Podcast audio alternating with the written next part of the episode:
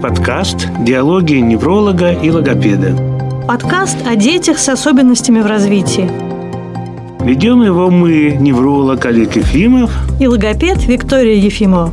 Этот подкаст в формате диалога, потому что нарушение развития – это всегда и педагогическая, и медицинская проблема. Здравствуйте. Сегодня наш подкаст посвящен младенцам, нашим маленьким пациентам. Я сразу скажу, что теперь у нас такое новшество в клинике «Прогноз». Для самых маленьких детей, для младенцев у нас есть специальный день. В воскресенье неврологи будут принимать только таких детей. Правда, сейчас у нас нельзя сказать, что их очень много в клинике. Ну, когда-то, я напомню, что наш прогноз существует уже 30 с лишним лет, и мы были единственной, пожалуй, мощной неврологической организацией вообще на территории России, да? По крайней мере, в Петербурге все младенцы шли к нам. Но потом были, вы вспомните, тяжелые времена финансовые. И мы ездили в Ростов, Москву, Череповец, Татарию, чтобы сохранить организацию. И в это время не бывает пустоты, да, и хлынул вот поток остеопатов, мануальных терапевтов, и младенцы моментально после роддома попадают в их руки. Я думаю, что тут дело еще в том, что, мне кажется, вообще изменилась позиция родителей. Они очень поздно замечают, что с ребенком что-то произошло не то в его развитии развитии. Потому что вот я вижу, что сейчас, если к нам приводят ребенка до года, то с большой вероятностью это младший брат или сестра тех детей, которые уже у нас в центре лечатся или наблюдаются, и родители просто хотят не пропустить моменты, как можно раньше оценить, все ли в порядке с развитием ребенка. Вы знаете, сейчас другие неврологи, там, ну не только в Петербурге, а в Москве, в других городах, очень как-то вольготно относятся к развитию детей. То есть, если ребенок пошел в год и три, считается это норма. Если, допустим, ребенок поздно ползает, поздно сел, все это списывается, что вот сейчас изменились нормы, ориентируется на нормы зарубежные, да, европейские нормы. Но в чем здесь дело? Почему сейчас дети позже развиваются и моторно, и позже говорить начинают? Многие говорят, что это экология, что вот сейчас экология виновата там или гены. Но позвольте, сейчас большинство предприятий, которые в Советском Союзе работали, они сейчас не работают. Сейчас чистые реки стали, рыбы там. Экология улучшилась только, можно сказать. Так в чем же дело? Мне кажется, давай вот просто вернемся к тем знакам, которые должны, во-первых, насторожить родителей, и к тому, что вообще можно делать. Мне кажется, кажется, что существует две проблемы. Первое, что родители ничего не настораживает до тех пор, пока ребенок не заговорил. И вторая, что ни родители, ни специалисты не знают, куда можно кроме остеопата пойти и какую диагностику можно ребенку провести. Да, вы знаете, сейчас такой тренд вообще во всем мире, потому что уменьшилось количество движения, женщины хуже стали двигаться, роды стали из-за этого хуже, вестибулярная система страдает, ствол. Об этом ведь никто не знает если не проводить диагностику. А мы в прогнозе проводим сейчас очень качественную современную диагностику, где можем оценить характеристики ствола мозга. Ствол мозга – это у маленького ребенка все. Это и движение, это и эмоции, это и его, так сказать, вегетативные функции, сон. Вот. А если ствол плохо работает, то, естественно, ребенок будет не очень хорошо развиваться, и речь у него будет плохо развиваться. Но можно диагностировать буквально с трех месяцев, даже раньше, дисфункцию ствола и начинать грамотное лечение. Понимаете, чем раньше мы начинаем лечение, вот порочная практика. Ждите, мальчик, он мальчик, он не говорит до трех лет, он поздно двигаться начал. Давайте подождем. Неврологи, это большинство неврологов говорят, до трех лет не надо беспокоиться, а некоторые даже до пяти. И логопеды говорят, ничего страшного, там мальчик там, ну и девочки тоже. Это порочная вообще установка, потому что, смотрите, если рано, когда ребенок ребенку несколько месяцев начинается терапия его, если мы диагностируем патологию и начинаем лечить, гораздо меньше усилий надо, гораздо лучше выход. И у ребенка не будет развиваться аутизм, алалия, задержка развития там, моторики, ДЦП. Все это гораздо мягче, гораздо лучше, и можно предотвратить многие болезни. Я хочу сказать, что те методы терапии, которые используем мы, они подходят и детям без нарушений, правильно ведь? Да, То есть детям же... навредить невозможно. В любом случае то, что делается, там аудиометодики, массаж, нейродинамическая гимнастика, э, занятия по развитию терапия. коммуникации, все вообще-то это подходит и детям здоровым. Но просто клиника у нас платная, понятно, что если родители считают, что с ребенком все в порядке, вряд ли они к нам приведут ребенка, хотя бы это было бы и на пользу. Да, к сожалению, к нам приходят, когда уже все врачи, там все светилы в Москве пройдены, обошли круг и, и привозят ребенка в 5 лет не говорящего. Ребенку в школу надо идти через там два года, а родители говорят, ах, вот что нам делать. Мы были у того, у всего, у пятого, десятого. Ну, знаете, если вы следите за нашими подкастами, вообще за нашей деятельностью, вы, наверное, знаете, что мы дружим со специалистом из ЮАР, с профессором Мелоди Де Ягер, и когда мы только с ней познакомились и попросили ее приехать к нам провести семинар, она говорит, ну вот я занимаюсь младенцами, детьми, взрослыми, пожилыми людьми, какой именно вы семинар хотите? Мы говорим, мы хотим семинар о детях. Она говорит, давайте лучше о младенцах. Мы говорим, нет, нам трудно будет собрать аудиторию на младенцев. Она говорит, ну младенцы это же самое главное. Если мы поможем младенцам, то в дальнейшем будет меньше детей с нарушениями. Конечно, это мудрость, это понимает она. Но почему наши неврологи не понимают? Почему логопеды и родители не понимают и это? призывают всех подождать. Подождать, да. Понимаете, это настолько порочная практика подождать до трех, а то и до пяти лет. Потом гораздо труднее лечить. Мы видим, сколько приходится усилий тратить, сколько курсов терапии надо проводить интенсивной, если ребенок к нам пришел в 5, а то и в 6 лет, не говорящий. Был курьезный случай, помнишь, Вика, да? В семилетний пришел.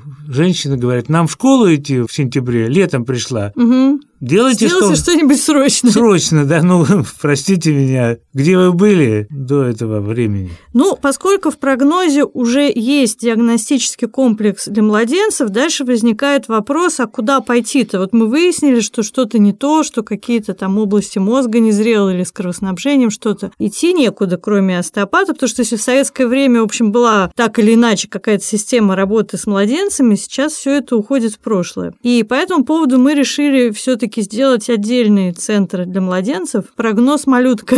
Да, будет замечательный центр, где будет и аудиотерапия. Ну, естественно, будет первичная диагностика комплексная, исчерпывающая диагностика, где мы не пропустим никакой бяки у ребенка, да, и будем лечить ребенка, начиная с трех месяцев. Я надеюсь, что это будет очень хороший прорыв. Вы знаете, вот я начинал работать еще, когда была советская медицина, нормальная, хорошая. Была очень хорошая система педиатрии, когда детей осматривали, были очень четкие нормативы, которые ни в коем случае нельзя было нарушать. А сейчас я приезжаю в Москву, и, допустим, там говорят, вот ребенок пришел год и семь не ходит. Но никто из неврологов московских никто не сказал, что это плохо, что это вот какая-то патология. Мы делаем оценку вестибулярной системы и видим, там нарушена работа вестибулярной системы, про которую вообще неврологи детские не знают практически ничего. А нарушение вестибулярной системы как раз корень зла вот этих вот всяких проблем с развитием моторики, с развитием учебных навыков у ребенка. Я еще что хочу сказать, что так же, как и в логопрогнозе, вот в этом центре для малюток будет сочетание медицинских методик и работы с коммуникацией, потому что это тоже сейчас страшная проблема. Очень часто родители просто не замечают, что у ребенка нет комплекса оживления, что он не улыбается, что он не инициирует контакт. И тем, что сами-то родители все время большую часть дня проводят, уставившись да, в экран своего телефона, они бы могли и вытащить ребенка из этого состояния, но они и не замечают, и не умеют, и не знают как. И часто ведь бывает как, родители говорят, ой, у моего ребенка начались признаки аутизма после прививки. А когда специалисты смотрят домашнее видео, они видят, что ребенок-то и до этого, в общем-то, отличался от нормы, но родители не замечали. Вот тоже использование сейчас такое чрезмерное гаджетов э, в нашей жизни, в том числе и взрослыми, приводит к тому, что многие вещи просто остаются незамеченными. Вот то, что ребенок не спит, родители замечают, потому что это создает очень большое неудобство в их жизни. И часто они приходят к неврологу там с трехлетним ребенком с запросом, что сделайте что-нибудь, мой ребенок не спит. А то, что он не говорит, не отзывается на имя, у него нет указательного жеста, вообще не вызывает никакого у них беспокойства. И когда спрашиваешь, а вы вот не замечали, что, ну, вот эти вот все вещи, родители говорят, да нет, у нас же первый ребенок, мы не знаем, как это должно выглядеть. Это никакого беспокойства у нас не вызывало. Так вот, очень многие вещи, которые потом превратятся э, в признаки аутизма, в признаки дизартрии, в проблемы с координацией движений, их можно заметить на первых месяцах жизни ребенка. ДЦП. Меня еще что очень это коробит, да? Мы вот вчера наблюдали на консультацию, привели двух девочек, 4 и 6 лет, да, и коляски. Повсеместно родители используют коляски. Ну, дети же должны ходить. Мы были в Индии, там в год уже у ребенка нет никакой коляски. Там вообще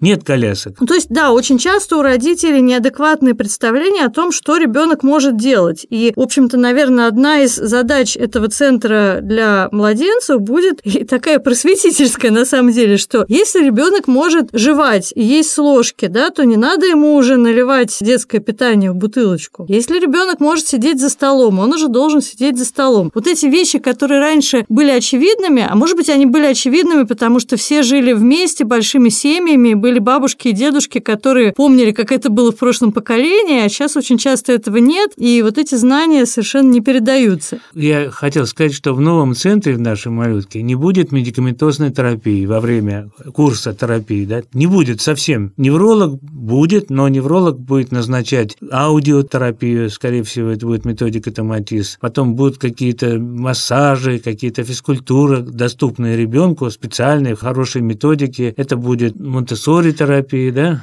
Ну, не терапия, просто это будет э, примеры, как можно организовать да. Э, правильно среду для ребенка в угу. каждом возрасте, чтобы он оптимально развивался. Дело же даже не в терапии, иногда просто надо по-другому все дома э, организовать, да, и ребенок начнет по-другому развиваться. Конечно, у нас там будут несколько кабинетов, в каждом кабинете ребенок будет находиться в те часы, когда он пришел на лечение. И все там три или три с половиной часа он будет находиться с мамой в одном месте. Будет специалисты приходить и проводить свою работу с ребенком. Не будет никаких контактов с другими детьми, это будет изолированное помещение. Место просто замечательное, сказочное место. Мы, когда с Викторией шли и случайно нашли это место, мы просто были очарованы видом. Вид и Нева видна, и мост Петра Великого, и рядом Смольный. Великолепный Петербург. Ну, вы знаете, что у нас очень короткое время от идеи в нашей голове до воплощения этой идеи, поэтому мы думаем, что к ноябрю наверное, центр уже откроется. И вот вы все, кто сейчас нас слушаете, это вот будет уникальный центр, и всем младенцам стоит прийти туда. Даже если вообще-то все нормально, то